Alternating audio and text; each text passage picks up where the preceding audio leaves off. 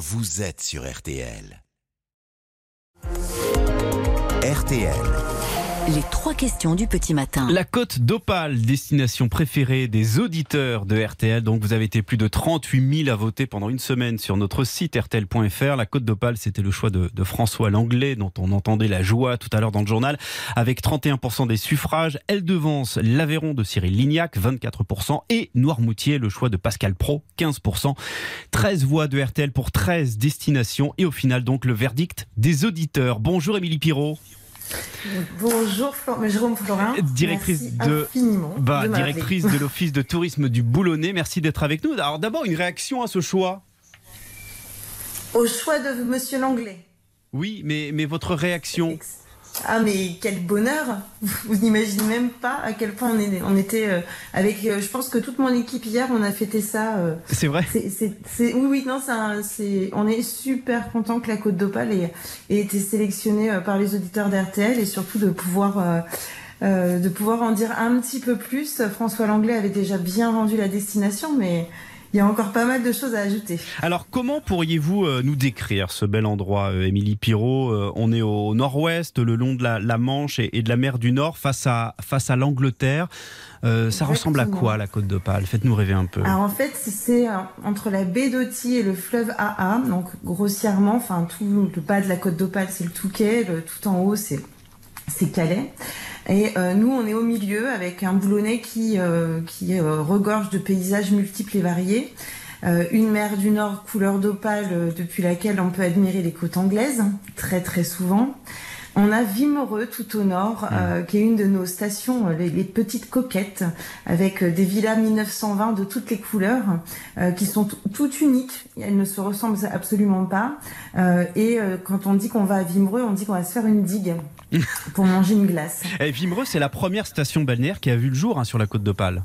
Exactement, c'est la première construite avec le chemin de fer et Napoléon derrière. Enfin, c'est Napoléon qui avait installé son premier campement là, Hmm. et derrière on a eu le premier chemin de fer qui a fait arriver euh, les, les premiers touristes à, à Vimereux et les premiers bains de mer. Mais ça, se bataille avec Boulogne hein, sur les bains de mer. hein. Ouais.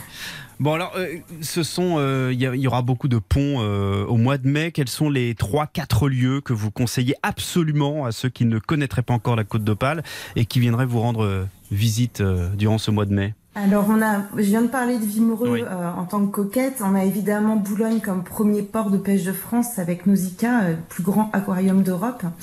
Euh, mais surtout à Boulogne, il n'y a pas, il n'y a pas forcément que Nausicaa, c'est qu'on a une pépite en ville fortifiée. On a des remparts, plus grande crypte d'Europe, un château musée et des momies à l'intérieur de ce château musée. Quel château c'est musée juste un- Le château de Hardelot? Non, le Non. château musée de Boulogne-sur-Mer, qui est vraiment euh, euh, tout, euh, tout en haut de la ville fortifiée et qui euh, regorge de petites pépites, mais des, une momie particulièrement qui, qui est assez dingue à voir avec les enfants. Quelle momie alors Dites-nous en plus. C'est la momie dorée d'Antinoé. J'en dirai pas plus. Ah bah Là, il faut venir voir. D'accord, il faut venir voir. Vous faites bien votre boulot. Euh, Il y a aussi, alors François Langlais en parlait l'autre jour, il y a les musées sur la guerre 39-40. Oui, il y y, a des musées sur la gare 39-40 euh, au, au nord, euh, au nord en effet de, de Boulogne qui sont assez intéressants. Le fort de la Crèche aussi pour d'autres, pour un autre style. Euh, et quand on redescend, en fait, on a des petites stations comme le Portel à Équien plage euh, qui sont elles plutôt sur des sur des falaises. Et pour passer des deux stations, on passe par le sentier des douaniers sur un chemin escarpé le long de la falaise et on se perd dans la mer. Euh, quels, Ça, sont les, euh, quels sont les touristes euh, qui viennent sur la côte d'Opale? Ils, ils viennent d'où? Est-ce que les réservations sont complètes pour les, les ponts du mois de mai? Alors, on a déjà pas mal de réservations, mais on a un grand territoire, donc ça marche plutôt bien pour les deux. Euh, les touristes, on a majoritairement des touristes des Hauts-de-France. On a des fidèles visiteurs de chez nous, en fait, clairement. Mhm. Euh, à 70%, là, on est sur du Hauts-de-France. Derrière, on a l'Île-de-France, toujours présente. Qui est pas loin, hein, c'est euh, trois heures de route. hein. Voilà, Mhm. ben, enfin c'est deux heures et demie, trois Mhm. heures de route maximum, hein, clairement. Euh, et après, en clientèle euh, évidemment euh, étrangère, on a les Belges extrêmement fidèles. Oui. Euh, et euh, de plus en plus, un deuxième clientèle, ce sont les Allemands.